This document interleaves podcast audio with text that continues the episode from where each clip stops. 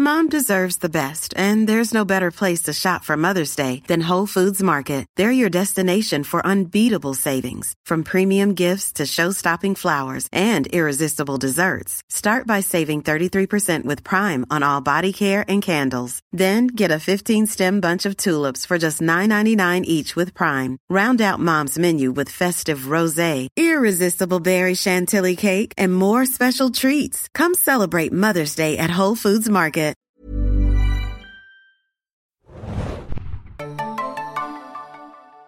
Hallo liebe Filmenthusiasten da draußen, wir heißen euch willkommen zu einem neuen Serienjunkies Podcast und zwar zum Thema Suicide Squad. Ich bin Adam Arndt und mit mir im Studio ist heute der Flauschige Felix. und der Horror Henning. Genau, äh, wir besprechen David Ayers großartigen oder vielleicht nicht so großartigen Film Suicide Squad hier in dieser folgenden Podcast-Ausgabe. Und zunächst wisst ihr natürlich, wie es bei uns abläuft. Äh, wir besprechen immer erstmal spoilerfrei ein bisschen den Film und dann brechen wir auf ins Spoiler-Territorium und läuten die Spoilerglocke.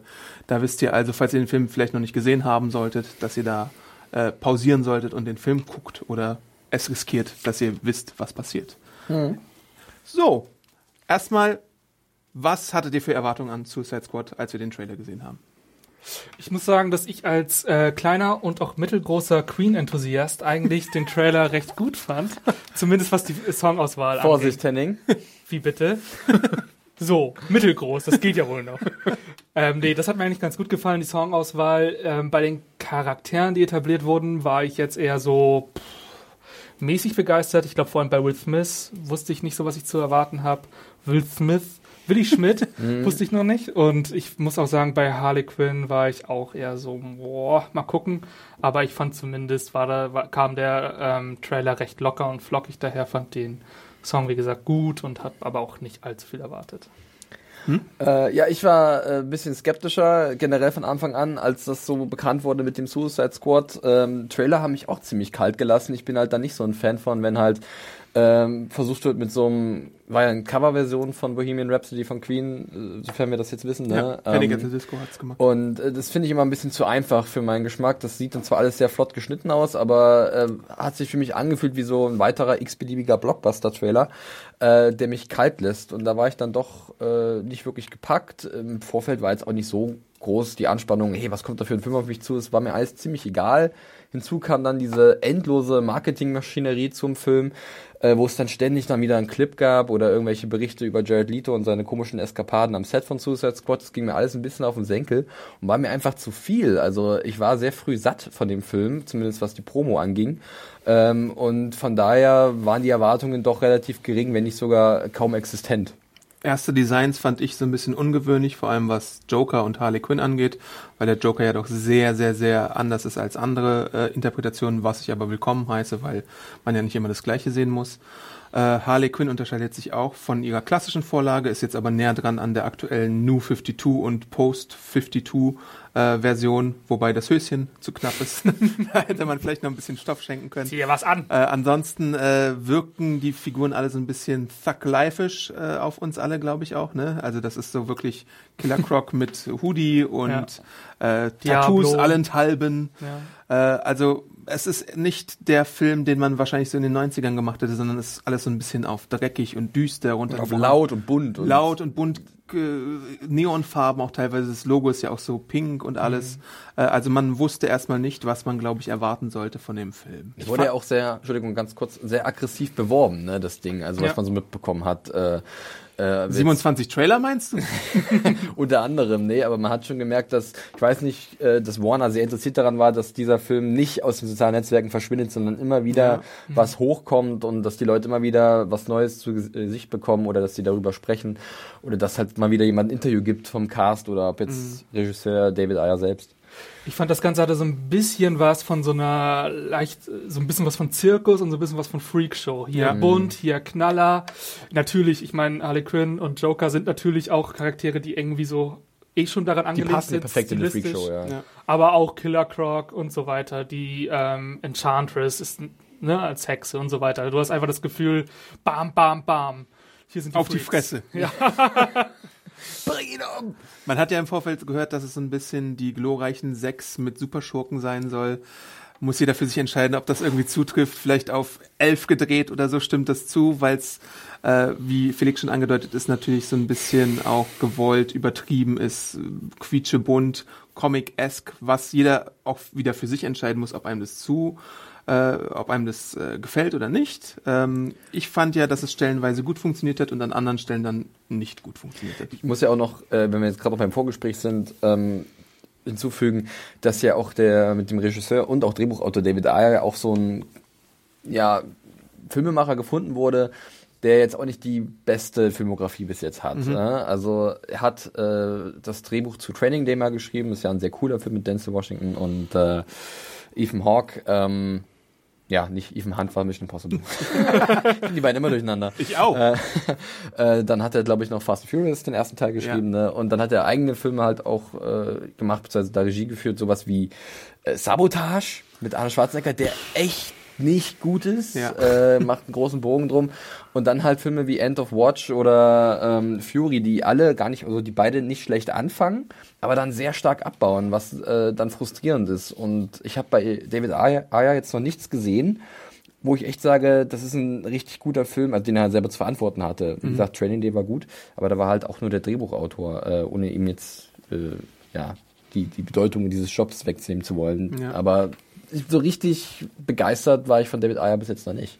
Nee, ich auch nicht. Das da ist halt dann auch ein bisschen schwer vielleicht dann, wenn man dann so ähm, ein Suicide Squad so ein Riesending dann äh, vorgesetzt bekommt und das zu allein, allein zu verantworten hat. Und vielleicht gibt es da auch ein paar Probleme dann dadurch, dass halt ihm niemand auf die Finger schaut. Das können wir ja gleich noch ein bisschen erörtern. Es ist halt auch ein bisschen eine komische Wahl, dass man nach Batman und Superman direkt mit Suicide Squad weitermacht. Mhm. Also dass man sich den Schurken zuwendet und jetzt nicht etwa nochmal versucht, äh, Green Lantern wieder zu beleben oder jetzt schon Wonder Woman ähm, bringt oder dem Flash na gut, Flash haben wir natürlich mhm. eine TV-Serie, die den Charakter schon sehr gut vertritt. Aber es ist halt nicht die allererste Wahl, die man wahrscheinlich haben würde, wenn man jetzt denken würde, boah, DC, du hast irgendwie 4000 Charaktere, bring doch mal irgendwen ins Kino. Davon. Und es fühlt sich vielleicht auch nach einer einfachen Taktik an, jetzt diesen Film zu machen, denn man weiß, man hat ähm, ikonische Charaktere, die viele Comicleser kennen und äh, du hast ja diese Zusammenführung von Anti-Helden, was ja vielleicht bei vielen Leuten generell sie anspricht, weil sie ja gerne die grittigen, also diese, diese dreckigen, gefährlichen Typen eher haben als irgendwelche äh, Helden in, in elastischen roten Hosen, weil die halt zu heldenhaft sind. Deswegen wollen sie irgendwas, was ein bisschen mehr Ecken und Kanten hat. Und äh, jetzt kriegen sie hier so eine, so eine Parade an ihren Lieblingsschurken und das ist vielleicht der Gedanke dahinter von DC, dass das jetzt Erfolg haben könnte. Weiß ich nicht. Werden wir gleich noch drüber sprechen. Äh, bei mir sieht das anders aus. Da war das Ergebnis jetzt nicht zufriedenstellend, aber vielleicht für einige reicht das genau aus, dass sie einfach nur ihre Greatest Hits bekommen. Im ja. wahrsten Sinne. Musikalisch als auch charaktermäßig. Ich hatte auch so ein bisschen das Gefühl, DC möchte sich jetzt ein bisschen ihrer Schwere entlasten, möchte ein bisschen sagen, okay, es muss jetzt nicht gleich Guardians of the Galaxy sein, aber wir wollen jetzt einfach auch mal was ähm, liefern, was einfach ein bisschen große Bedeutung sein lässt, einfach ein bisschen locker daherkommt, vielleicht das jüngere Publikum abgreift, so ein bisschen einfach mal so ein bisschen den Druck rausnimmt. Zumindest kommt es mir so vor. Die Schwere tatsächlich, ja. ja. Genau. Ja, da hat man ja auch äh, diverse Gerüchte äh, drüber gelesen, was denn jetzt mit dem Ton los ist, weil äh, es gab ein, zwei Trailer, die waren vom Ton her ganz luftig und locker und dann kam wie Batman vs. Superman ins Kino und dann heißt es laut der Gerüchteküche auch, dass die Warner Executives gesagt haben, oh oh, wir haben Panik, die kritische äh, Auswertung. Wir verbrennen gerade Geld im, im, genau. im äh, Sekundentakt. Die kritische Auswertung des Films war jetzt äh, suboptimal. Wir müssen nachdrehen, wir müssen vielleicht ein paar mehr Witze reinmachen. Das war das eine Gerücht. Dann gab es so ein anderes Gerücht, dass sich David Ayer und die Executives um eine Schnittfassung gestritten hätten. Ähm, die Wahrheit wird wahrscheinlich nicht so schnell ans Tageslicht kommen, weil sich dann niemand die Blöße geben möchte, außer David Ayer ist vom Vertrag befreit und redet dann mal Kann Tacheles. loslegen. ähm, und das, was wir jetzt sehen, ist wahrscheinlich dann so eine Art Kompromiss zwischen beiden Seiten. Es sei denn, wir bekommen wie bei Batman vs. Superman wieder nochmal eine neue Schnittfassung auf Blu-ray serviert ja. oder so, wo man Juhu, sich dann... noch eine Stunde mehr Suicide Squad. ja, oder zumindest auch, es muss ja nicht nur ergänzt werden, es kann ja auch ein bisschen neu arrangiert werden. Weil zum Beispiel Jared Leto auch gesagt hat, dass ganz viel von seinem Joker auf dem im Cutting Floor gelandet ist. Also, mhm. dass da viele Szenen mehr gedreht worden sind und dann im Endeffekt im Film nicht benutzt Manch einer würde sagen, ein Glück.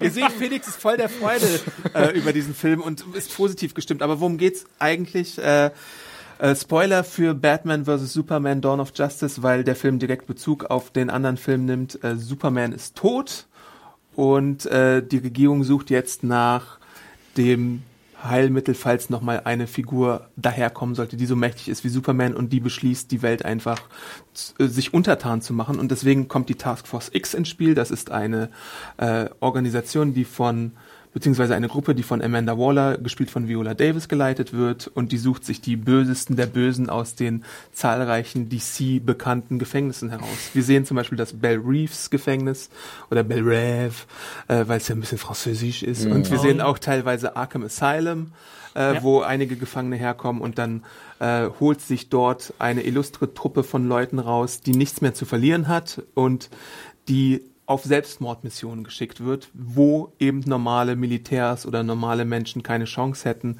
Sie bekommen einen Chip implantiert und die Ansage, entweder ihr spielt mit oder ihr werdet in die Luft gesprengt. Und natürlich baut sich dann irgendwann eine übernatürliche Bedrohung auf, die kein einzelner Held, die kein Okay. einzelner Held äh, alleine schlagen könnte. Ein fucking Strahl ragt in den Himmel und wir haben einen Blockbuster geschaffen. Wir haben einen Blockbuster geschaffen.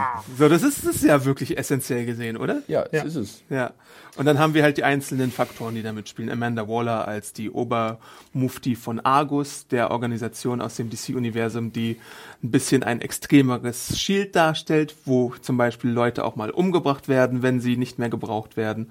Äh, wir haben Rick Flag, der diese Gruppe anleiten soll im Kampf. Der wird gespielt von Joel Kinnaman, den wir aus The Killing oder dem neuen Robocop-Film kennen. Das ist ein Soldat, der eigentlich keine großen Superkräfte hat, Der kann einfach nur gut schießen. aber er ist persönlich involviert in den, in, in den Plot des Films, weil er eine Beziehung hat zur guten June Moon. Moon. Moon Moon. Mensch, Moon irgendwas, gespielt von, wie heißt die Frau noch gleich? äh, Cara Delevingne. Ich wollte sie ja vorhin italienisch oder spanisch Cara. Delevingne.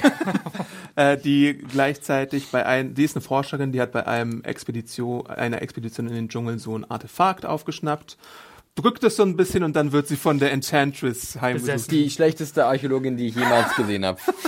Wirklich. ja, weißt du, ist stadtbekannt, wenn du als äh, Archäologin irgendwo ein Grab aufstellst, dann gehst du erstmal auf eigene Faust an die Dinger ran, bevor du irgendetwas Versuchst irgendwas kaputt zu brechen, weil das war nicht so, das sah nicht sehr, na- sehr nach Versehen aus, sondern wirklich, ich mach's jetzt kaputt. Ich glaube, das ist auch so äh, in der Archäologie etabliert, dass ähm, so Elemente, die so f- m, abertausende von Jahre alt sind, meistens sehr, sehr stabil sind. Und man muss sie halt dann zerbrechen, um wirklich Fortschritte Ja, zu machen. Wie willst du sonst da rankommen? Wie willst du sie sonst erforschen? Ja, ja. so. Die wird halt von so einem Hexengeist heimgesucht und ist dann äh, halb Archäologin, halb Hexe. Ich finde das aber auch Sie ganz, kann nämlich das ja. Wort Enchantress flüstern. Genau, das fand, hat mir sehr gut gefallen, wie dieser böse Geist in ihr geweckt wird. Da hat man sich was ausgedacht. Und zwar, wenn man das Wort Enchantress sagt. Wusste ich gar nicht, dass die im Dschungel auch Englisch sprechen. Wie fandet ihr das? Äh, Ich glaube, das haben sie direkt aus dem äh, Aztekischen übernommen, Enchantraso. Äh, okay, wir wollen wir vielleicht ein bisschen zurücktunen. Wir, wir, wir, Ach, wieso? Wir arbeiten uns gerade schon etwas in Rage, habe ich den Eindruck. Ähm, Oder in Humor. äh, Deadshot ist ein weiterer Protagonist des Films. Das ist ein Meisterassassine und ein äh, Mensch, den man, also ein Attentäter, den man anheuern kann, beziehungsweise ein Berufskiller, den kann man Geld bezahlen und dann erschießt er ein paar Leute für dich. Aber seine Faustregel ist keine Kinder, keine Frauen. So, und der wird von Will Smith gespielt, Ja. äh, den wir ja alle kennen aus zahlreichen Filmen, Men in Black, Sieben Leben, äh, After Earth, äh, Independence Jetzt Day. sagt der After Earth. Was ist denn los mit ihm? Ja, hat er sich vielleicht am besten gemerkt von den ganzen Filmen. Der hat am meisten Eindruck hinterlassen. ähm, ja, und der, der wird aufgegabelt von äh, Batman.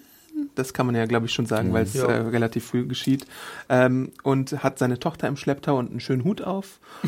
und muss sich dann überlegen äh, erschieße ich jetzt Batman oder äh, werde ich meiner Tochter irgendwie eine Zukunft äh, sichern und natürlich geht er in den Knast. Da, so landet er also im Knast.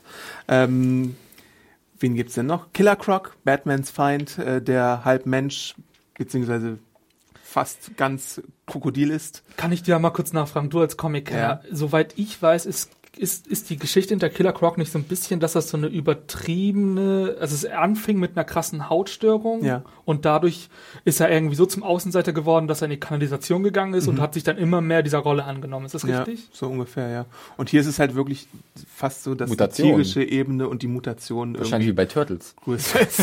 Vielleicht ist ein Us gefallen oder sowas. Wer dazu mehr wissen möchte, dem äh, möchten wir nochmal unseren Turtles 2 Podcast ans Herz legen. Von Felix und Definitiv mir. besser als der Film. Äh, ein weiteres Mitglied ist Captain Boomerang, gespielt von Jay Courtney, der immer noch Jobs in Hollywood bekommt, unverständlicherweise.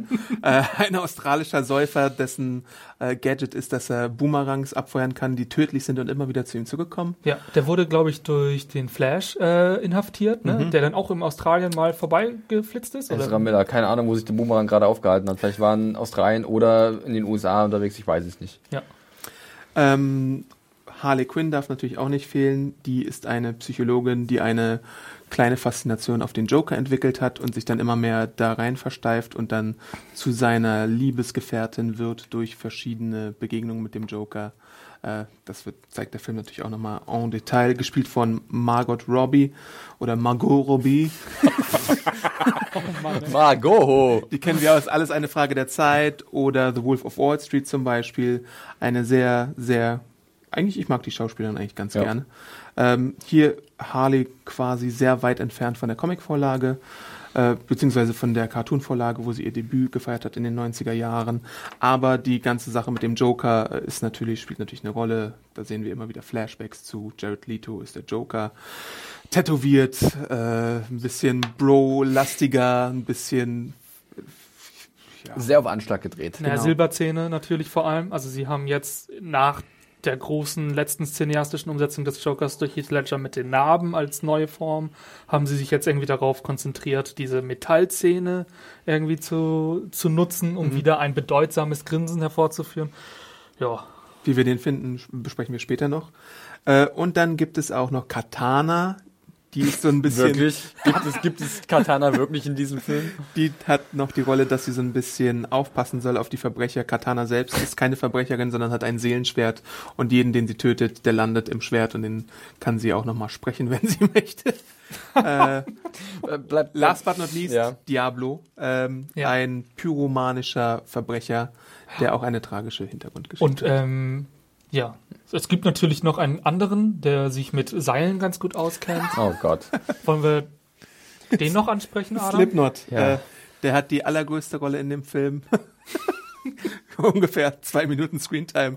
Mehr verraten wir dazu noch nicht. Das, gan- diese ganze Origin Stories der äh, Schurken wird in einer, in einem Abendessen von Amanda Waller an ein paar Bekannte und Freunde beziehungsweise Leute, die dieses Programm auf den Weg bringen sollen, erklärt. Und dann hast du von, von jedem so irgendwie drei Minuten oder so, äh, wie sie gefangen worden sind oder wie sie entstanden sind. unterlegt mit Musik, die manchmal äh, ein bisschen unpassend erscheint, weil sie einfach so aus. Wie, wie hast du das beschrieben? Ich, das hat Henning mir auch zwischendurch mal reingeflüstert. Es ist halt wie so eine extrem beliebige Spotify-Playlist, die da abgefeuert wird von David Ayer. The Während- Best of Suicide Wirklich, Squad. während, während dann irgendwelche äh, bunten Lettern, das sind ja auch ganz viele verschiedene Schriftarten, die sie nutzen, oh, als hätten sie einmal durch, sich durch Wordart durchgeklickt, ähm, um die ganzen Charaktere mit lustigen Facts vorzustellen. Äh, ja, es hört sich genauso schlimm an, wie es ist, äh, kann ich, kann Ja, ich diesen sagen. Aspekt, den du jetzt so schlimm zeichnest, den finde ich zum Beispiel gar nicht so schlimm. Ich finde nur, dass es ein bisschen zu schnell passiert. Also da sind so Informationen auf, dem- auf, auf der Kinoleinwand und die sind dann irgendwie innerhalb von drei Sekunden oder zehn Sekunden weg und dann kann man die vielleicht gar nicht alle aufnehmen. Dann hast du natürlich die verschiedenen Spots. Du hast pro äh, Schurke irgendwie auch noch so einen verschiedenen, einen, einen anderen Stil oder so, weil die natürlich auch verschieden gezeichnet sind. Das fand ich jetzt wirklich noch mit einem der positiveren Aspekte Gehen wir des Films jetzt in der rein in die äh, Besprechung oder hast Na, du... kurz die nur die, die, die Charaktervorstellung. Ach so. Aber die haben wir ja eigentlich, oder fehlt noch irgendjemand? Nee, ich würde, ich, genau, sonst würde ich nämlich gleich bei dem, bei den ersten Minuten des Films halt ansetzen, Ja. wenn ich das darf. Außer wir wollen nicht direkt zu den Charakteren springen, weil, oder das bietet sich ja an. Du hast ja gerade gesagt, ähm, dass du es ganz okay fandest. Für mich war es halt schon von Anfang an ziemlich schwer, den Film ernst zu nehmen, äh, weil er halt nach wenigen Minuten halt seine komische äh, Greatest Hits äh, Ansammlung abfeuert und wo jeder Charakter innerhalb von wenigen Sekunden etabliert werden soll und dann ist er für mich da, also oder soll er für mich da sein als als vollwertige Figur und das funktioniert bei mir gar nicht. Ich war super frustriert gewesen teilweise, weil es zum einen natürlich sehr viele Charaktere sind und das ist immer schwer, die unter einen Hut zu kriegen, egal in welchem Ensemblefilm auch immer. Aber hier war das teilweise so plump und so ähm, uninspiriert gemacht, dass es mich schon sehr gestört hat. Also äh, ich, ich habe nach zwei Vorstellungen der Charaktere, die da auftreten, stell dir vor, ich weiß nicht, glaube ich, mit Deadshot los, mhm. dann kommt, glaube ich, gleich Harley Quinn, die beiden großen, ja. und dann kommt noch der Rest so ein bisschen hinten dran. Boomerang, äh, ja, und, Diablo. Und, und das soll alles witzig und abwechslungsreich sein, aber mich hat's sehr schnell gestört, weil es war im Endeffekt immer das gleiche, bloß halt mit einem anderen Song und mit anderen, mit anderen Schriftart an Lettern, die den Charakter vorgestellt haben. Und da warte ich einfach mehr. Und das hatte mich halt dann schon sehr schnell verloren, muss ich ehrlich zugeben. Ich fand das vom Pacing auch einfach schwierig. Du hattest dadurch einfach eine, also eine, eine Art, wie sagt man, äh, ein Mosaik an Origin Stories, mhm. was da sich dadurch unterscheiden sollte, dass diese Songs halt gewechselt wurden. Aber ich fand das erstens, dieses Element kannten wir aus den Trailern. Ich hatte das Gefühl, das wird gleich zu Beginn totgeritten. Das war so, das mochtet ihr in den Trailern. Da habt ihr noch fünf weitere Songs. Ja. Und das zweite war, ich hätte, natürlich ist es schwierig, wenn du so einen großen Hauptcast hast ja. und die Charaktere sind nicht alle bekannt, musst du es natürlich irgendwie bringen. Was ich als Gegenvorschlag mir vielleicht vorstellen könnte, wäre, dass man das vielleicht sogar ähm, im Laufe des Films stärker einbindet. Man hat dann ja ohne jetzt zu viel vorweg Verteile die Vorstellung äh, auf bestimmte Szenen, die halt im Film an verschiedenen Stellen kommen. Und ja. dann nutzt dann halt mal eine kleine Pause, eine Atempause, um den Charakter vorzustellen. Wir haben dann später nochmal eine Szene, wo Harley Quinn nochmal eine Rückerinnerung hat. So, ähm, sowas hätte man mehr machen können. Andere kriegen gar keine Rückgeschichte. Ich fand, das war einfach zu sehr. Ähm, Oder zu wie kommt so eine Geschichte wie Katana zum Beispiel, ja. die innerhalb von 30 Sekunden etabliert wird, also etabliert werden soll, in Anführungszeichen, und man gar nicht mitbekommt, dass dieser Charakter auf einmal existiert. Das eigentlich. meinte ich mit keine Rückgeschichte. ja. ähm, aber nee, so wirklich vom Prinzip. Und das wäre zum Beispiel, es wäre jetzt auch nicht schlimm gewesen, hätte man so damit gespielt, dass du als Zuschauer nicht sofort weißt, wer jeder ist, sondern erstmal dieses Team annehmen musst.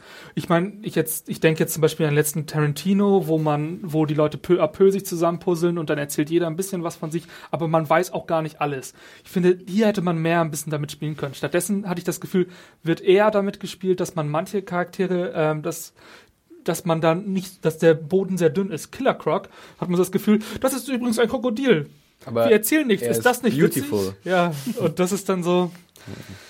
Entweder, das hat mir auch nicht gereicht. Ja, aber David Ayer ist halt auch kein Tarantino.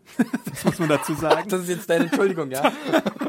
nee, weil, also es, es funktioniert, glaube ich, nur bei manchen, so eine Verschachtelung zum Beispiel oder so eine kompliziertere Flashback-Struktur äh, funktioniert nur bei bestimmten Regisseuren. Wenn es andere versuchen, dann geht es meist nach hinten los. Also Tarantino hat schon etabliert, dass er es drauf hat, sowas zu machen, aber hätten wir das jetzt hier mit komplizierten Verschachtelungen zu tun gehabt, dann hätte man die Zuschauer noch schneller verloren. Ich finde es da deswegen okay, dass man sie im Vorfeld direkt erstmal grob einführt, dann weiß man, woran man ist und was man hat. Äh, dann hat man auch dieses Mischmasch, dann ist es auch so ein bisschen comicbookiger. Ich hatte ja auch bei unserem Podcast zu Batman vs. Superman schon äh, äh, kritisiert bei dem Film, dass es so vignettenhaft erscheint. Aber ich finde tatsächlich, dass es hier ganz gut funktioniert, aber es hätte natürlich auch noch eine bessere Lösung wahrscheinlich ja. gegeben. Ja, klar. Na gut, ja, Tarantino. Aber es gibt auch andere Filme, die das hinkriegen. Ähm, es gibt du musst dir einfach auch als Filmemacher am Anfang bewusst sein, was du hier für ein Monster erschaffen willst ja. und wo du dann halt auch ansetzt. Denn ähm, ich hatte oft genug den Eindruck, dass halt David Ayer nicht Herr der Lage ist und ein bisschen die Kontrolle verliert über seinen Film ähm, und über die Charaktere, die er, die er uns präsentieren möchte. Und dann leiden natürlich die Figuren darunter, beziehungsweise die Darsteller können auch nicht viel reißen, die haben halt die Rolle, die sie spielen müssen ja. und dann kriegen das Material dementsprechend vorgesetzt. Also es ist dann einfach auch eine strukturelle Frage, ähm, die hier, oder was ja auch Probleme aufwirft, dass es halt dann doch für mein Empfinden insgesamt dann eine sehr wirre Fahrt wird, eine sehr konfuse Fahrt. Das liegt jetzt, also der Plot, den kann man schon sich irgendwie zurechtbiegen und denken, wo der hingeht, aber wie das dann alles aufgebaut ist, dass hier mal dann die nächste witzige Szene reingeschnitten ist und dass da mal wieder ein Flashback ist. Das ist, das, ich gucke nicht gerne so einen Film, denn wenn der denn so schlecht gemacht ist. Also sowas kann funktionieren, wir hatten es schon mhm. erwähnt. Andere Regisseure und Filmemacher kriegen das hin.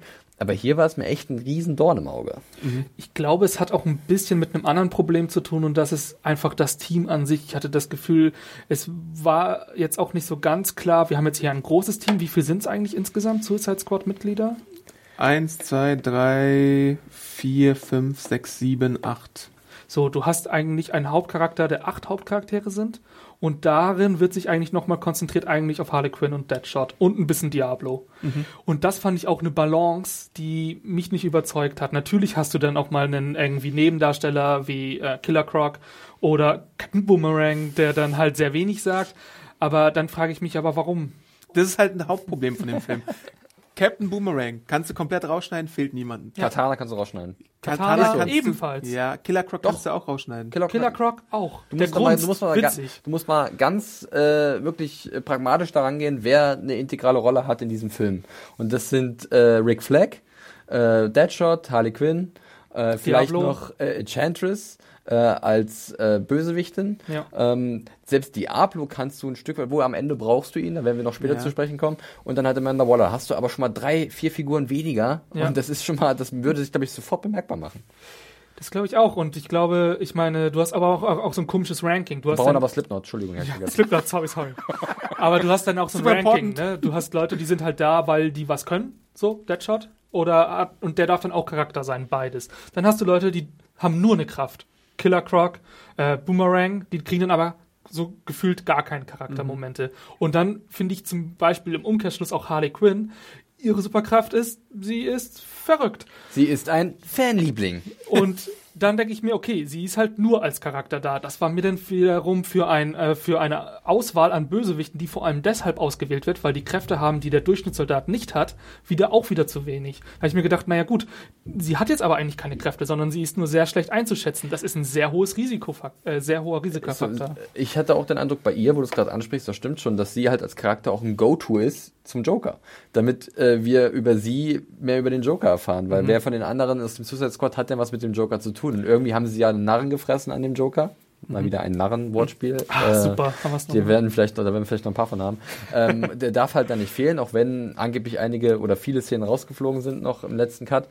Ähm, aber über, über sie erfahren wir ja mehr über diesen großen Crime Lord, der wahrscheinlich noch sehr wichtig werden wird für DC in kommenden Filmen. Ich gehe mal davon aus, dass der noch eine, sicherlich noch irgendwo mal eine größere Rolle spielen wird. Im Bad Flag Solo-Film. Ja, ähm, und, und ähm, dann weiß ich halt auch nicht, was mit Harley Quinn dann eigentlich passiert, weil du sagst schon, die ihre Fähigkeiten sind vage. Ist sie jetzt super stark? Ist sie Nein. einfach nur kinky? Ist sie äh, Der Super witzig? Joker hat ja auch keine Superstärke. Sie ist Ja. einfach risikobereit. Beide sind einfach nur anarchistisch, chaotisch äh, angesetzt und sorgen halt dafür, dass es eine gewisse Unvorhersehbarkeit Und gibt. das wäre doch genau der Faktor, der dazu führen würde, dass ich sage, die kommt nicht in diesen Suicide Squad. Wenn das Einzige, was sie mitbringt, Rein logisch ist, gesehen anstelle von Amanda Ja, Waller, ja. genau. Wenn das ist doch das Einzige, was die mitbringt, ist, ich kann sie nicht einschätzen und sie hat keine Kraft. Aber das du hast doch, ja immer die, den, den Finger auf dem Knopf und könntest ihr den Kopf in die Luft Ja, aber was ist deine Motivation, die in dein Team zu nehmen, wenn du dein Land beschützen möchtest?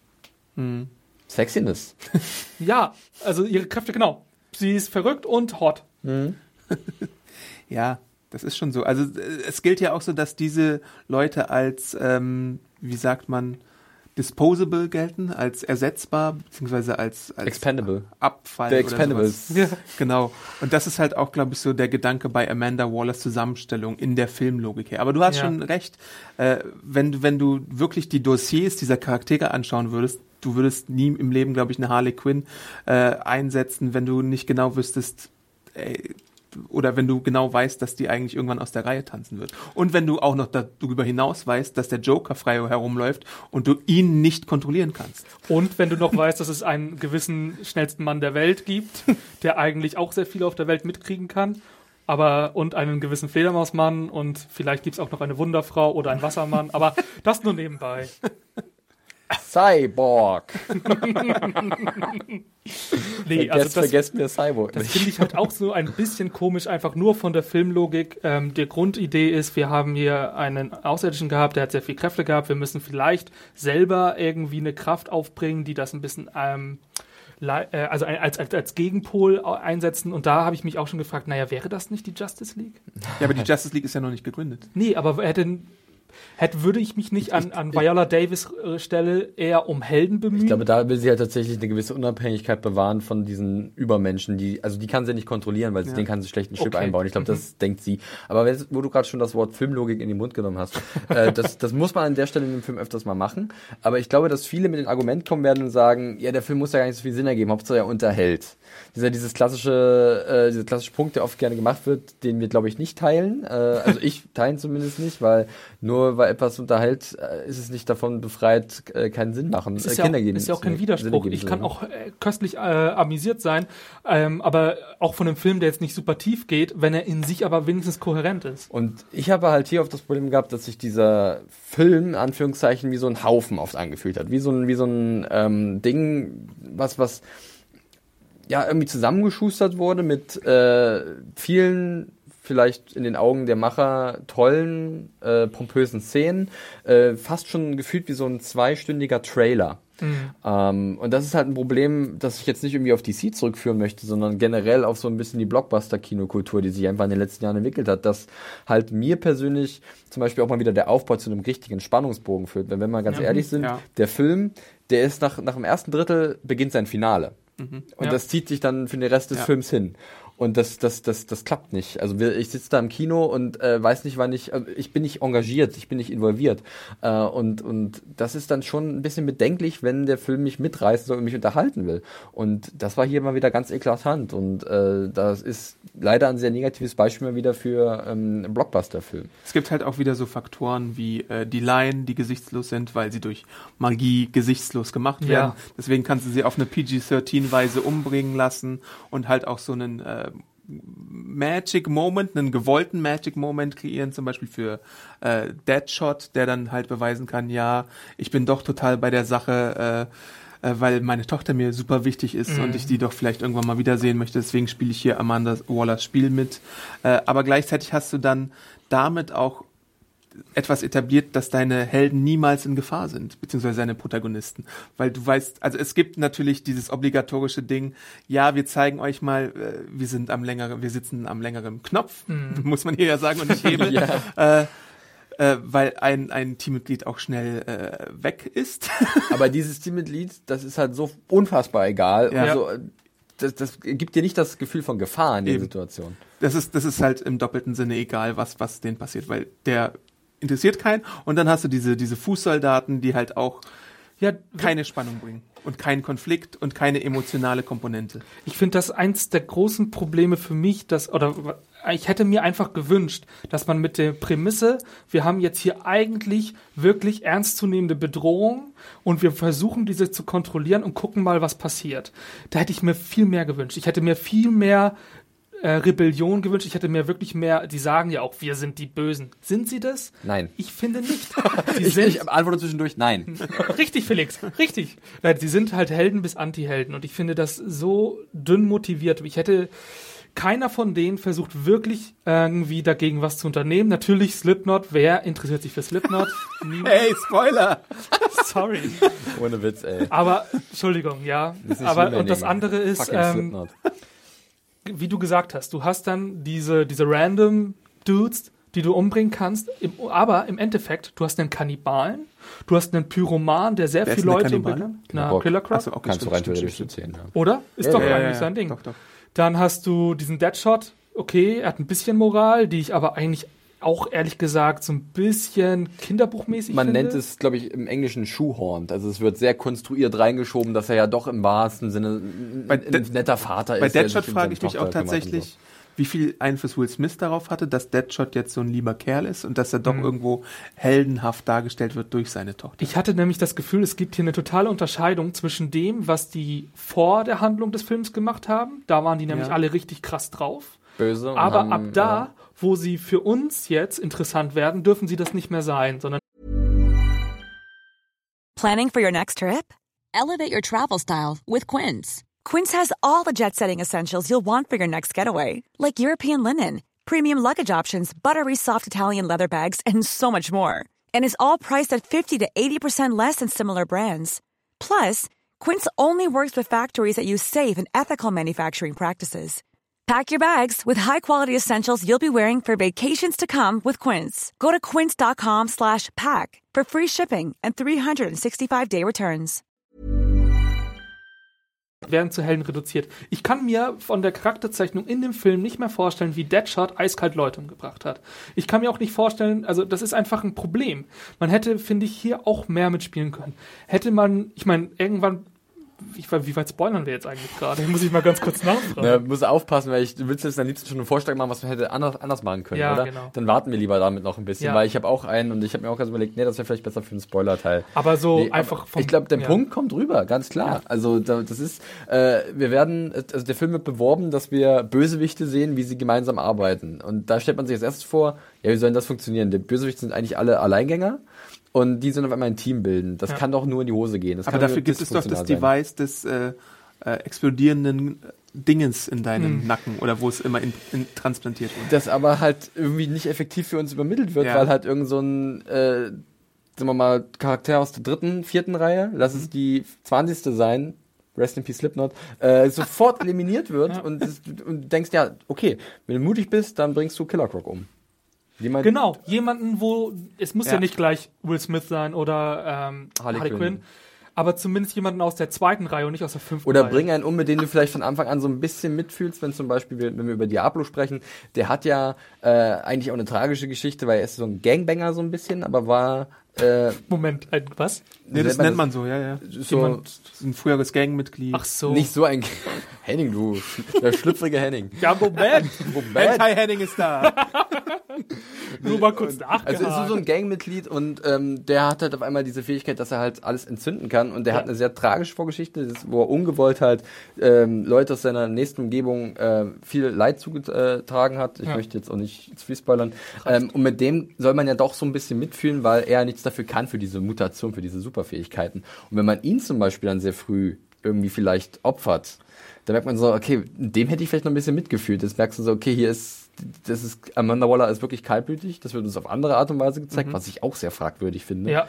Ähm, aber äh, das hätte vielleicht dann ein bisschen besser funktioniert. Ich weiß es nicht. Oder gar nicht sehr früh, sondern auch vielleicht mal sehr spät. Ja. Dann hast du auch mehr Zeit, um den äh, dem Mit Publikum schmackhafter Ja, zu machen. ja. Und dann, was, den habt ihr? Und dann hättest du sowas wie eine Bedrohung. Und die fehlt leider. Andere Probleme des Films.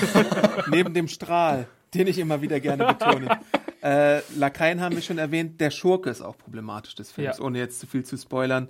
Weil äh, Motivation, kommt die rüber?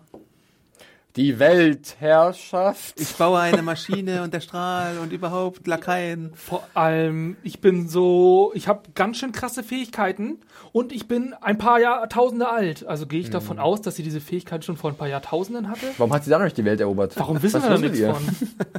Jetzt ist sie halt in Midway City und da kann sie die Maschine bauen.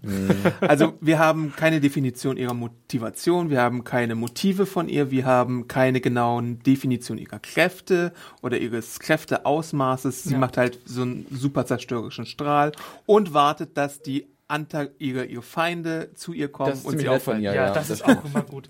Es ist einfach äh, ein belangloses, nicht definiertes Böse, das auf einmal da ist. Aber dann glücklicherweise sich genug Zeit lässt, damit unsere Helden in Anführungszeichen äh, sie aufhalten können. Ja, genau. Aber es ist ja auch in, durch, durch diese Charakterisierung dieser, ähm, dieser Schizophrenie, dieser gespaltenen Persönlichkeit, ist es einfach dann dieses, ja, das ist, da in der schlummert was richtig, richtig Böses. Das hat keinen Charakter, das hat keine Motivation, das muss man einfach nur bekämpfen. Und dann bin ich wieder so, okay, was ist das?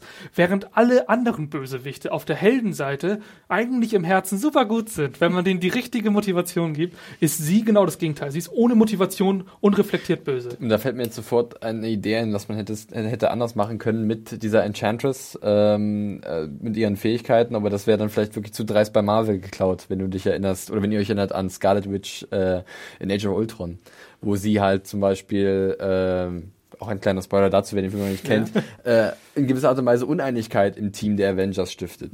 Ja. Und warum nicht einen Charakter nehmen, Suicide Squad, der halt Uneinigkeit bei den, die eh schon eigentlich gegeben sein müsste, Uneinigkeit in diesem Team, der da nochmal ein bisschen in die Wunde reinsticht und dass wir dann halt nicht diesen generischen ähm, äh, Explosionsauflauf äh, in Midway City am Ende haben, sondern vielleicht wirklich so einen kleinen, eher kontrollierteren Konflikt unter Bösewichten, die gezwungen werden, zusammenzuarbeiten. Ja. Dazu kommt halt auch noch, dass die Darstellung der Bösewichtin in einem schrecklichen CGI präsentiert wird, Ja. das immer so aussieht, sie, sie tanzt die ganze Zeit, sie steht nicht still, äh, man, ihr Gesicht sieht sogar schlecht aus, obwohl ich Ja, mich da ja. frage, warum konntest du dann nicht ihr echtes Gesicht nehmen oder wenigstens mehr als 80 Prozent ihres Gesichtes? Ja. Ähm, sie hat noch einen Bruder, den sie auch noch rekrutiert, der aussieht wie eine Mischung aus Destroyer und CGI von 1999 oder sowas, The Mummy, irgendwie sowas in die Richtung. Ja. Das sieht alles halbgar aus und immer wenn sie zu sehen ist und danach die Squad zu sehen ist, wirkte das auf mich, als wären wir, hätten wir hier zwei verschiedene Filme. Weil das eine ist CGI-Welt und das andere ist Realwelt und Ja. man sieht selten eine Interaktion und eine stimmige Interaktion zwischen den beiden Ja. Ebenen. Du hast auch einfach, dieser Bruder ist mir zum Beispiel auch zu random. Das ist dann irgendein Ja. Büromann, Ja, der jetzt ja. äh, verflucht wird. Ey, ich erwarte hier gar nicht, dass ein zentraler Charakter das jetzt sein muss. Sei es aber nur irgendjemand, den du schon mal in einer kleinen Nebenszene im Hintergrund gesehen Sie hast. gabelt den halt auf einem random U-Bahnhof auf. Ja. So. Und dann denke ich mir so, meine Güte, nimm doch einfach einen anderen Cop, einen Kollegen von deinem Freund. Den hast du jetzt, den findest du, der könnte das ganz gut machen, fertig. Das würde mir schon reichen. Manchmal ist es mir dann auch, das, warum muss man das random machen? Du würdest einfach ein bisschen mehr Interesse beim Publikum erzeugen, wenn du dafür sorgst, dass man den vielleicht schon mal zwei Sekunden gesehen hat. Ja. Gibt es denn auch noch irgendwas Positives, was man anmerken könnte? Von mir nicht. nee, wirklich, tut mir leid. Äh, Also es tut mir nicht leid, es ist so. Ich möchte anmerken, dass mir so ein paar Flashbacks ganz gut gefallen haben, was Harley und den Joker angeht. Da gibt's eine kleine schöne Hommage und Fanservice an die Ursprünge der Figuren mit Mad Love und der Animationsserie, weil wir sehen für einen Bruchteil von Sekunden mal das klassische Harley Quinn Outfit und ein äh, klassisches von Alex Ross gestaltetes Joker Cover, was da in dem Film äh, transportiert wird. Ich finde ja auch eigentlich Diablo als Figur ganz in Ordnung von, von, von den anderen kleineren Nebenfiguren. Ja. Deadshot, ja, Best of Will Smith hast du schon gesagt. Ja, ein Ähm, bisschen Ali, der boxt mal ganz gern, ein bisschen sieben Leben. Mensch, der ist aber auch emotional und auch sensibel. Und dann Bisschen hast du, Fresh Prince. Und noch ein bisschen Fresh Prince und noch ein bisschen Hancock. Mensch, der kann aber auch ein Bad Bad sein. Und auch ähm, Viola Davis als Amanda Waller fand ich figurenkonform. Weil die Figur ist auch bei Arrow, wo wir sie als äh, schon mal kennengelernt haben, immer eine, die über Leichen gehen würde. Die ist auch bei der Justice League-Serie ein bisschen moralisch korrumpierter und fragwürdiger. Also das passt schon so ein bisschen rein in diesen Suicide Squad-Liedergedanken. Wie, fand, äh, wie fandet ihr so den Rest äh, der Regierung, der da so zusammensaß und dann sich da mal das Ähm, Kreuz geschlagen hat, wenn sie die Enchantress Die, gesehen die haben? dann sofort auch das Projekt von Amanda Waller unterstützt haben, nachdem irgendwelche komischen Pläne aus dem Iran stibitzt wurden oder Ja. so. Ja, äh, war alles sehr glaubwürdig und nachvollziehbar für mich. Ja, ich weiß gar nicht, ob wir noch einen losgelösten Spoiler-Teil machen, weil wir jetzt doch sehr tief in die Materie gegangen Wir sind. könnten noch ein bisschen. ja, wir sagen das, glaube ich, nochmal, dann können wir nochmal tiefer aufs Ende eingehen und Okay. nochmal ein bisschen vielleicht Willst noch mehr du ein erwarten. kleines Zwischenfazit haben. Ja, das wäre gut. Darf ich anfangen? Ja, mach mal. Ich habe mir, hab mir ein paar Sachen aufgeschrieben. es, es, es, wird wahrscheinlich zum Rant Das äh, verkommen, Böhme-Manifest. aber ja, es ist Zehn Gründe, warum Suicide Squad nicht existieren Es, sollte. es tut mir leid, es ist halt so ein Film wirklich, da, der, der sorgt dafür, dass man keine Lust mehr auf Kino hat. Und das ist eigentlich äh, ein hartes Urteil, weil auf Kino habe ich persönlich immer Lust, aber das war echt wahnsinnig schlimm. Es ist ein furchtbarer Film, den man eigentlich als so einen gar nicht bezeichnen kann oder darf. Äh, so ein wild zusammengetackertes Paket an Dünnpfiff. Ähm, wenn ich mal ehrlich bin, so eine sehnlose CGI-Klopperei äh, mit ermüdenden One-Linern zwischendurch, die wahnsinnig uninspiriert sind. ja, stimmt, Ähm, der Humor hat mir auch nicht wirklich zugesagt. Ja, Wie so Killer Croc Kunst. Du hast, ja, sehr gut, Killer Croc, brav, zurück in die Ecke mit dir, hier hast du ein Leckerli. Äh, du hast ähm, oft, also ich habe oft das Gefühl gehabt, dass es halt auch eine Solo-Show ist für eine sexy Harley Quinn, damit halt gewisse Männerträume und Fantasie, Fantasien bespielt werden ähm, und dass die ja was zu sabbern haben, was ich auch wahnsinnig kritisch sehe und, und problematisch. Äh, es ist kein Problem, was ich nur allein bei DC verorten würde, was der Film hat, sondern generell ähm, bei der Art und Weise, wie heutzutage große äh, Action- oder Blockbuster-Streifen gemacht Kurz mal werden. Unterbrechung da. Bitte. Äh, da stimme ich zu, weil zum Beispiel Independence Day 2, Ghostbusters und jetzt auch der Film und wahrscheinlich auch noch andere Filme, die diesen Ben Sommer Hur. kommen werden. Nein, ich wollte Wenn, nur auf wenn, den, bei Ben Hur gibt's dann auch so, so ich wollte nur auf den fucking Strahl wegkommen. so was, was soll das, Drehbuchautoren in Hollywood? Was reitet euch da? Warum findet ihr diesen Strahl so besonders geil? Äh, vielleicht machen wir da demnächst auch noch was dazu, um mal zu verdeutlichen, wie oft und wie inflationär dieses Device eingesetzt Ich hätte wird. eine kurze These nur, nur ganz kurz. Mhm. Vielleicht ist es so eine Art Hollywood verformte Form von Atombombe. Ja, aber nicht so Aber die Atombombe spielt ja dann auch in Filmen mit so einem Strahl eine Rolle. Bei Dark Knight Rises, bei Avengers zum Beispiel spielt die Atombombe dann auch eine Rolle. Im Marvel Cinematic Universe Sieht aber nicht so ist- gefährlich ja aus wie der Atompilz, mit dem die Leute. Ich meine jetzt äh, nur rein von der Ästhetik. optisch, völlig ja. sinnbefreit. ja. ja. Nee, also, ich meine, ich weiß schon, was es macht. Ja, und das ist, äh, das Was es darstellen sorgt soll, bei. Gruppenfilmen immer dafür, dass sich die Helden da versammeln können. Aber es geht mir trotzdem tierisch gegen den Film. äh, ja, ein Beispiel, das Adam gerade nochmal ausgeführt hat. Ja, äh, ich denke auch, dass halt David Ayer in der Alleinverantwortung ähm, war vielleicht auch nicht die cleverste Idee. Äh, ich möchte ihn jetzt nicht zu nahe treten, aber das ist halt kein richtiger Film. Tut mir leid, ich kann mich damit nicht anfreunden und äh, würde es auch nicht weiterempfehlen, sich den anzugucken. Es werden sich trotzdem genug Leute den Film anschauen. Ähm, ich habe resigniert ein Stück weit und ähm, weiß gar nicht, was jetzt kommt irgendwie. ich bin so ein bisschen, war, ich war sehr wütend und jetzt bin ich ein bisschen niedergeschlagen und langsam wird es mir aber dann auch wieder egal. Also das ist mein Fazit zu Suicide Squad. ja, Henning? Ich muss sagen, ich habe ja zwei Staffeln Gotham reviewed und das ist so ein bisschen meine Vorarbeit. Ich habe das Gefühl, das fühlte sich so ein bisschen an wie ein, äh, ein, ein Filmspecial zu den Problemen, die Gotham auch hatte. Ich hatte das Gefühl, es ging sehr viel darum, ähm, einfach so ein bisschen Name- und Scene-Dropping zu machen. Guck mal, Leute, den kennt ihr doch, den mögt ihr und der sieht übrigens hier so aus. Da kommt zum Beispiel dazu, dass du dann aus irgendwelchen Motivationsgründen erstmal all diesem ganzen Suicide Squad eine Viertelstunde Zeit gibst, damit sich die ihre coolsten Outfits aussuchen dürfen, wo ich mich denke, warum gut, denn? Viertelstunde, ja, Müssten aber- die, ne, ich meine jetzt nicht in der, ich meine jetzt nicht in der in der der- erzählten Zeit, Okay, sondern okay, in der, ja, was die da machen.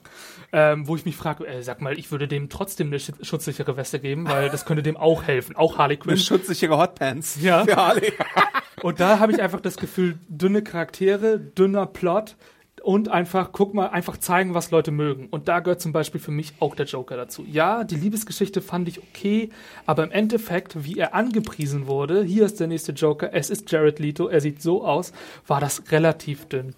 Ähm, das ich bin ja jemand, der zum Beispiel, es wird uns ja auch oft vorgeworfen, dass so dieses DC-Marvel ähm, äh, Unterscheidung bei uns stattfindet. Ich bin ja zum Beispiel jemand, der, das wissen ja manche, mit Marvel auch so seine Probleme hat. Für mich ist ein großes Problem, dass wir mit, dieser Uni, mit diesen Universen immer wieder dafür sorgen, dass wir uns so sicher fühlen, dass hier niemand sterben wird, den wir Ja. einerseits irgendwie gut finden. Und ähm, das finde ich bei Marvel genauso ein Problem wie bei DC. Da gebe ich dir kurz einmal absolut recht. Und ähm, in dem, ich muss auch sagen, noch mal ganz kurz, Batman vs. Superman ist für mich alles andere als ein perfekter Film, aber das Ende mit dem Tod von Superman fand ich, wenn auch nicht perfekt, zumindest mal mutig. Und dieses Mindestmaß an Mut hätte ich mir, glaube ich, auch für Suicide Squad gewünscht. Und stattdessen kam mir der Film sehr, sehr feige rüber. Kevin Feige? Paul Feig?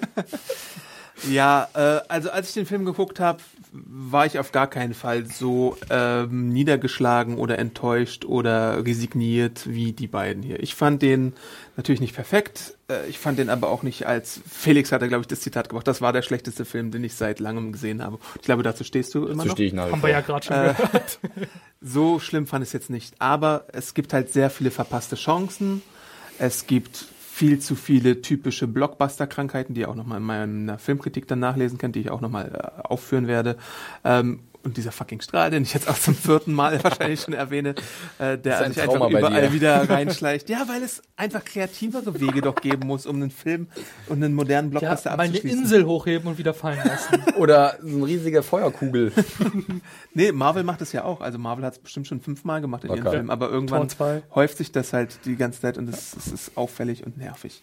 Ähm, ja, es ist ein Film mit DC-Figuren, die man teilweise nicht äh, gut erkennt. Es ist ein Film mit Figuren, die keine Daseinsberechtigung haben oder chronisch unterbeschäftigt sind, wie Killer Croc, der wirklich nur für einen Showdown auch einmal eingesetzt wird und sonst eigentlich Selbst fast da nichts seltsam. macht. Ich kann schwimmen, Leute. Denn ich bin ein Krokodil. Captain Boomerang hat keine Daseinsberechtigung, außer dass man vielleicht einen Schurken haben wollte, der nicht ein Batman-Schurke ist, um da mal irgendwie Abwechslung reinzubringen. Ach, du meinst so ein bisschen als Justice League Aufbau? So ein bisschen, hier haben wir schon mal. Dank jemanden- Boomerang sehen wir ja Flash. Genau, ja. Eben, da hattest du dieses Cameo drin. Wahrscheinlich war es auch der einzige Grund, warum man es drin gelassen hat. Äh, Jared Leto als Joker, ja, es ist kein Heath Ledger, es ist kein Jack Nicholson, es ist auch kein Kevin Conroy. Also wahrscheinlich Oder der Mark Hamill. oder, oder Mark Hamill, genau. Irgendetwas Bedrohliches. Ja. Muss ich wirklich sagen. Entschuldigung, ich will dich nicht unterbrechen, Adam, aber weil ich es gerade nicht hatte. Mir fehlte zum Beispiel Bedrohliches beim Joker. Wenn ich mir doch vorstelle, das ist der große Strippenzieher, Mhm. dann möchte ich eine kurze, ja, Heath Ledger ist unerreichbar, aber trotzdem irgendwas in die Richtung äh, Stift verschwindet Zauberszene. Irgendetwas, was mir sagt, ui, Alter, Das der habe ich kann's nicht auch. kommen sehen. Ja. Mhm. Ja, deswegen ist der Joker wahrscheinlich mit einer der schwächsten des cinematischen Schaffens bisher von Batman und des cinematischen Werkes, in dem er zu sehen war. Und da Ja. schließe ich auch Zeichentrickserien ein. Ähm, der Plot ist halt zu generisch. Es gibt wenige Highlights insgesamt. Äh, Hardcore-Fans von Harley Quinn werden wahrscheinlich ihre Freude haben, dass man sie mal in Live-Action sieht, wobei es da halt auch wirklich Aspekte der Figur gibt, die nicht erkennbar oder vereinbar sind mit der Comicvorlage. Dafür gibt's halt Eye Candy für äh, uns Herren oder Frauen, die darauf stehen. Ähm, ja, ich weiß es nicht. Er ist erfolgreich am Box Office, weil wahrscheinlich die Neugier überwogen hat, aber Und sich Äh, Leute nicht sagen lassen wollen, wenn ein Film schlecht ist. Was ja legitim ist. Jeder kann sich ja seine eigene Ja. Meinung bilden, Ja. aber äh, ich kann von meiner Stelle auch nur eine Warnung aussprechen. deswegen Also, sage ich einfach nur Mittelmaß, Mittelmaß, Mittelmaß. Ja. Mehr ist da nicht drin. Ja. Muss, weiß nicht, wenn ihr zu viel Zeit habt, guckt sie nicht an. Ja, na klar, aber ich, es ist halt, man darf sich da auch nichts vormachen. Diese gesamte Universensstrategie, äh, Strategie, die derzeit äh, da ist, ist einfach da, weil du, weil du einen Haufen Leute abgreifen möchtest, die sich schon damit auseinandergesetzt haben. Wenn du so und so viel Gelder schon für Comics und auch Zeit für Serien investiert hast, dann bist du irgendwie auch verbunden damit. Und das greift halt dieser Film ab. Aber er liefert halt darüber hinaus nichts Interessantes. Ja. Aber ich habe Hoffnung, sage ich öfter Hope. mal nach DC-Filmen, äh, weil Jeff Jones ja jetzt äh, befördert wurde innerhalb von DC und äh, ein Hauptverantwortlicher ist und Ab vielleicht welchem mal Film können wir denn erwarten, dass er äh, mehr die, die Zügel in der Hand hat? also ich hoffe auch schon ab Wonder Woman, aber ich glaube eigentlich fast eher ab jetzt Justice League, wo Zack Snyder ja auch so ein bisschen mehr äh, genommen wurde. Und dann aller, aller spätestens wirklich ab dem Solo-Batman-Film, wo er, glaube ich, auch Ein massiv am Aquaman Drehbuch teilnimmt. ähm, Flash, Aquaman, ja. die auch schon, die ja, kommen, dauert ja noch eine Weile. Aber er ist halt einfach der DC-Kenner. Er ist so ein enzyklopädisch, enzyklopädisches äh, Wissenswerk in Menschenform. Er kennt sich aus, er hat viele Comics geschrieben, er weiß, wie die Charaktere sein müssen. Prinzipiell, er hat ja auch schon äh, Arrow-Episoden Ja. geschrieben und ein bisschen beim Flash mitgewirkt. Er hat den Flash quasi zum Laufen gebracht äh, und die Origin-Story geschrieben damals bei Arrow in der zweiten Staffel. Also, wenn es einen gibt, dann er. Ich wünschte mir fast, dass Paul Dini da auch noch in den, in den Pool mit aufgenommen wird, der in den 90er Jahren maßgeblich beteiligt war an der Zeichentrickfassung von Batman, Superman und der Justice League, äh, damit es einfach mal ein bisschen heller wird auch und vielleicht ein bisschen stringenter und vielleicht ein bisschen logischer und nicht immer nur so standardmäßiges Blockbuster äh, Feuerwerk. Ja. Ich meine, es gibt ja oft diese Kritik an DC, sie müssten lustiger werden, sie müssten heller werden. Ähm, das finde ich ja zum Beispiel, oder auch diese Universensbildung. Ich finde, wenn wir DC kritisieren, dann kritisieren wir natürlich die aktuellen Filme. Das passiert einfach. Ich muss aber auch sagen, wenn ich jetzt einfach zurück an die neuen Filme denke, wir haben da einen Superhelden, der einen Oscar bekommen hat. Das sind keine Selbstverständlichkeiten. Das auf keinen Fall. Das, ist, Und- das waren fantastische Filme. Ja, ich bin ein Riesenfan. Und ich finde, man muss sich vielleicht auch manchmal fragen, muss man jetzt unbedingt auf diesen Zug aufspringen und diesen Universens bilden, so viele Charaktere wie möglich etablieren, damit man mehr, mehr, mehr hat?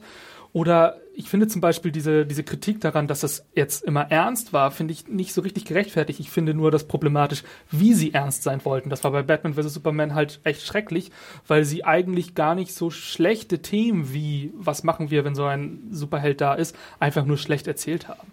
Ähm, und das war einfach das Problem. Oder natürlich auch äh, The Dark Knight Rises, wo es halt wirklich absurd wurde. Auch. Und ich finde an sich ähm, würde ich mir manchmal auch wünschen im Umkehrschluss, DC versucht nicht zu sehr, dich äh, Marvel anzupassen, sondern bau einfach deine Stärken weiter, beruh dich darauf.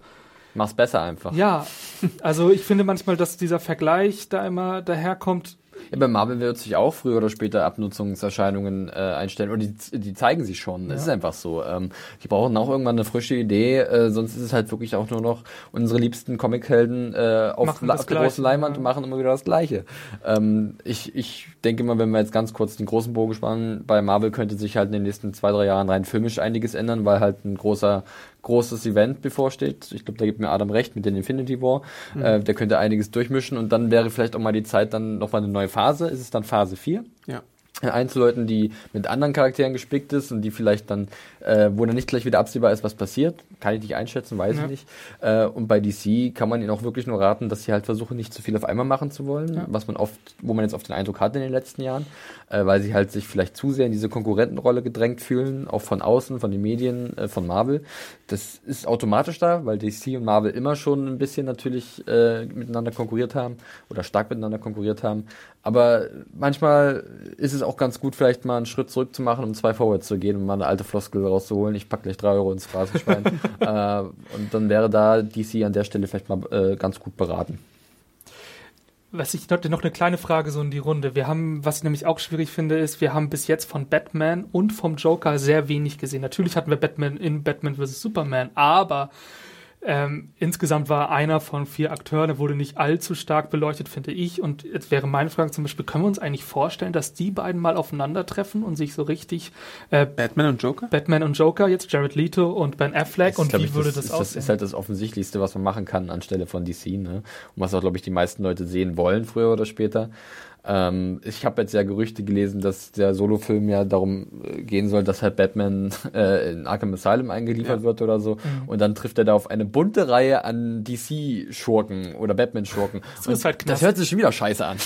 Nö, hört sich nicht scheiße Na, für an. mich schon, Du musst halt Grant Morrisons Arkham Asylum lesen und dann siehst du, dass man das als psychologische Aufarbeitung mit Batmans Feinden sehr Aber du, gut wenn ich überlege, wie sie jetzt so, ein- so einen Ense- Ensemblefilm gemacht haben, oder generell ihre Ensemblefilme bis jetzt, das ist doch immer wieder, dann hast du wieder eine tolle psychologische Aufarbeitung in zwei Minuten und dann hast du, hier ist Two-Face, da ist der Pinguin, hier hast du mal kurz den. Joker. Aber stell dir doch mal vor, Darren Aronofsky übernimmt die Regie. um Gottes Willen, Dan Aronofsky lebt der noch? Er hat den letzten Film gemacht. Also da wäre ich, da wär ich ein bisschen vorsichtig mit solchen großen Namen und selbst da muss man erstmal beweisen, und das ist bis jetzt bei DC halt noch nicht der Fall gewesen, dass sie in der Lage sind, so einen Film auf die Beine zu stellen. Also die Vorzeichen stehen jetzt nicht so gut und das hört sich für mich jetzt nicht so spannend an.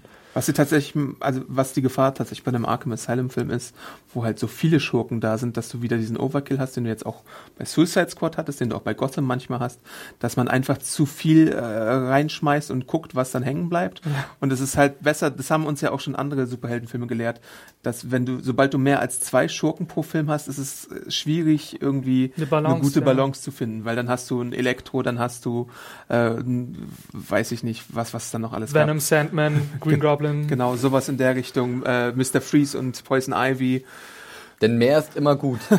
Wobei man ja immer noch sagen muss, The Dark Knight hatte, wo jeder gedacht hat, hey, wann kommt Two-Face? Weiß ich damals noch, war ich total überrascht, dass Two-Face so spät kommt und wie er eingebaut wurde und fand das zum Beispiel wahnsinnig gut, weil Two-Face Ja, quasi. aber es waren auch nur zwei Schurken.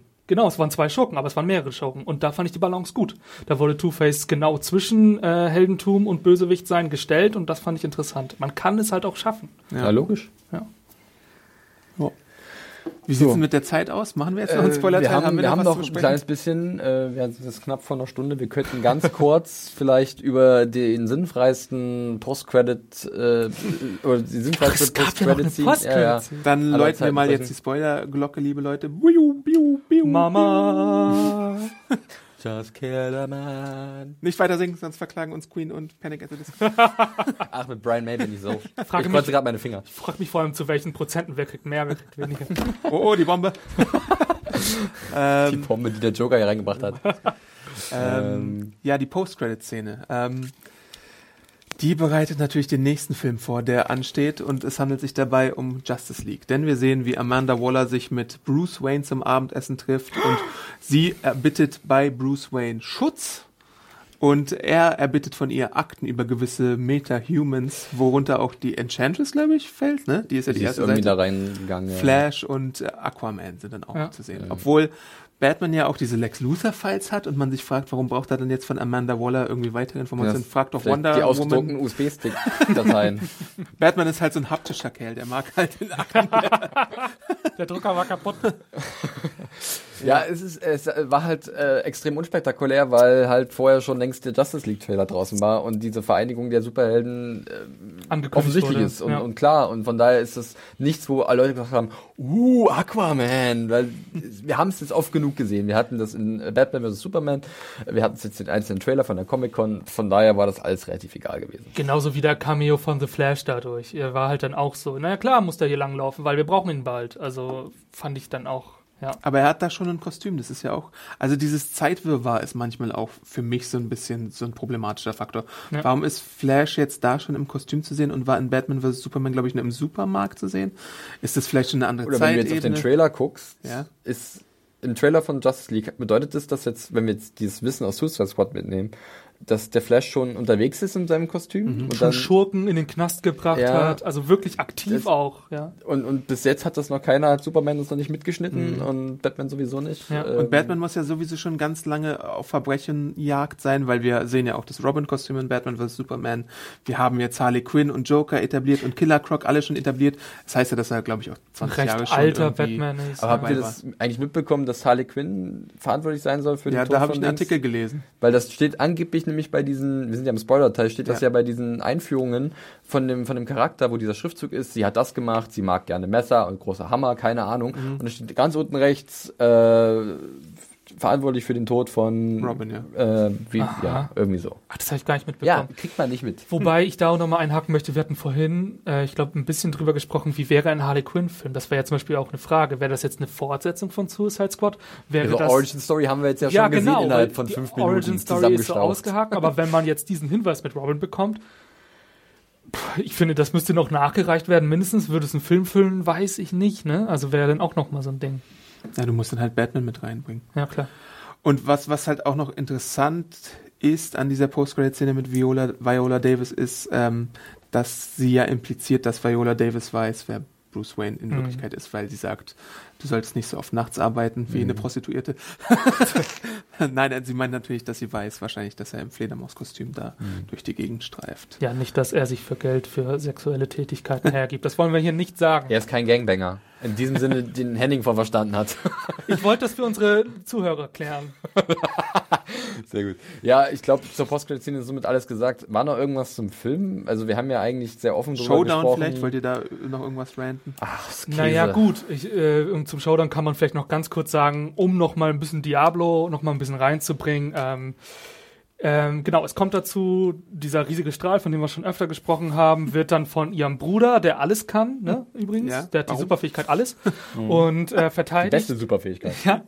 Und ähm, es kommt ja zum Beispiel, gibt's ja noch diese Szene, um nochmal auf Charaktere einzugehen, wo die Enchantress jedem seinen Wunschtrau ihren Wunschtraum Ja. ähm, so in die Köpfe sägt.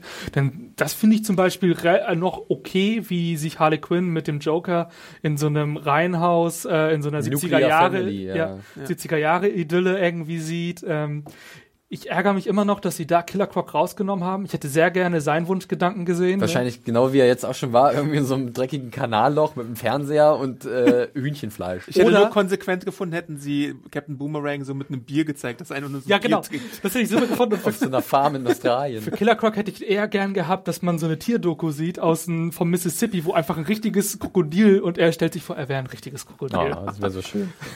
So, dann kommt das und dann ist dieser finale Kampf, dass sich irgendwie Diablo, was passiert mit Diablo, Adam? Was, was ist los da? Der setzt Der Kräfte stellt, frei. genau, der stellt sich dem Bruder, dem mächtigen Bruder entgegen und zeigt dann seine richtige wahres Form. Ich, ne? Genau, und das ist dann so ein bisschen anders und dann kann er ganz schön draufhauen und äh, er möchte sich auch fürs Team opfern und wird dann immer mächtiger, fast so wie so eine Supernova oder so und sprengt den Bruder schon mal in die Luft, weil der Bruder ist ja auch so ein bisschen der Katalysator für Ja, die Maschine. eine Bombe ist irgendwo auch noch versteckt. Genau. Und äh, Killer Croc holt eine Bombe, glaube ich, oder? Das ist tatsächlich dann einer der Handlanger von, von Rick Flag, der unter dem, wo der Kampf findet in so einem, was ist das für ein Gebäude? Keine Ahnung. Das weiß ich Ist er nicht. nicht unter der U-Bahn-Station oder über, über der oder U-Bahn-Station? Und von unten bringen sie eine Bombe an, auf der Plattform, wo sie Ja, kämpfen. genau. Ja, stimmt. Weil er Und- zufällig ein Tümpel ist. Ja, und, und äh, ja, und dann jagen sie alles in die Luft und dann ist die Enchantress auf sich allein gestellt. Nee, worauf ich hinaus wollte, war, was ist denn jetzt eigentlich mit Diablo? Ist das Magie? Er wird ja wirklich zu einem, er nimmt ja eine andere Form an. Das ist ja mehr als, ich habe nur eine Feuerkraft. Das, ähm, Boah. Ich kann dir erklären, dass Slipknot mit Seilen kämpft. Oder, oder einfach völlig random. Was würdet ihr sagen? Ich meine nur, weil wir Enchantress war auch super random, haben wir vorhin schon drüber gesprochen. Es hatte halt, es könnte schon irgendeinen kult- kulturellen Fluch-Hintergrund haben oder sowas, weil das, ich weiß aber nicht. Seine Tattoos sehen ja auch so ein bisschen aus wie dieser Totenkult, den es in Mexiko gibt. Vielleicht Ja, hat das damit was stimmt, zu tun. hast du recht. Quetzalcoatl oder sowas. sowas. Ich meine, dieser- Quetzalcoatl, Popocatépetl.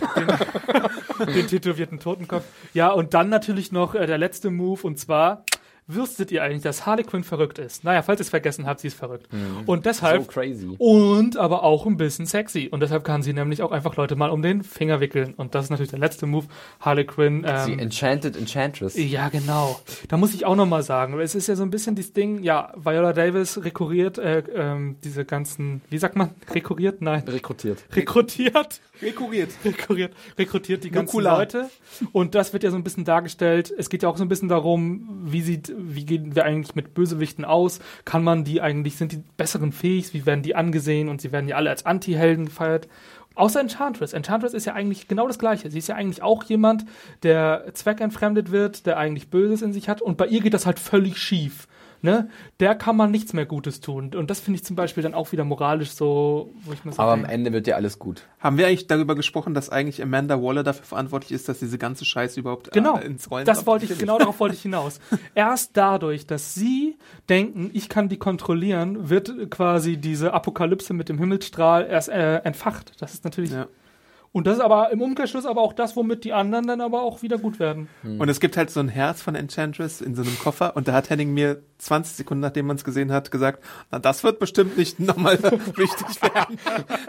Das hätte in so einen goldenen Koffer oder so ein Koffer, der golden leuchtend sein müssen wie bei Pulp Fiction. Das gibt's, ich glaube, das gibt's, ähm, ach egal, aber es gibt's gerade bei One Piece gab's was ähnliches. Es gibt da jemand, der kann Herzen ähm, entfachen durch seine Kraft und dann kann man das auch als, als Mittel benutzen. Ich glaube, deshalb war es mir schon klar. Ah ja, Gab's glaube ich auch bei Naruto, oder? Ähm, Ich weiß nicht. weiß ich nicht. Die Manga-Stunde oder Sekunde bei Serienjunkies. Manga, die Manga-Sekunde. Aber genau, und ja, ach, Ja, ich würde sagen, lass den Sargdeckel draufhauen und das Ding hinablassen neben Superman. warum das jetzt der dritte Schritt in einem DCCU sein musste, wissen wir alle nicht. Äh, ist es gewesen, aber Ja, so ist es. Kann man skippen? Muss Ja. man nicht gucken. ich frage auch, ob das irgendetwas für die fortführende Handlung an Bedeutung haben wird. Der Joker ist jetzt eingeführt und er kann irgendwann auf Batman treffen. Ja, aber er schnappt sich am Ende auch äh, Harley Quinn, ne? Ja. Ja. Aus dem Knast. Und dann kommen die bestimmt nochmal als äh, verrücktes Duo zurück. Halle König, die das nach fünf Minuten übrigens wieder vergessen hat, ne? Ach Mensch, aber ihr seid auch ein super Team. Ich brauche den ja nicht mehr. Wer war das? Kenn ich nicht. Der Joker. ich werd Jack. Ah, sehr gut.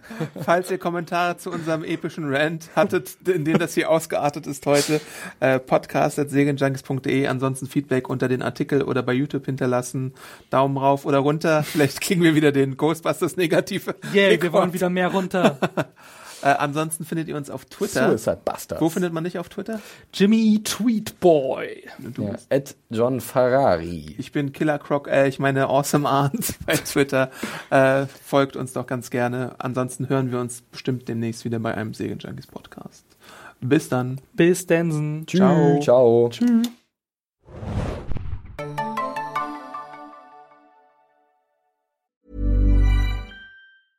Mom deserves the best, and there's no better place to shop for Mother's Day than Whole Foods Market. They're your destination for unbeatable savings, from premium gifts to show-stopping flowers and irresistible desserts. Start by saving 33% with Prime on all body care and candles. Then get a 15-stem bunch of tulips for just $9.99 each with Prime. Round out Mom's menu with festive rosé, irresistible berry chantilly cake, and more special treats. Come celebrate Mother's Day at Whole Foods Market.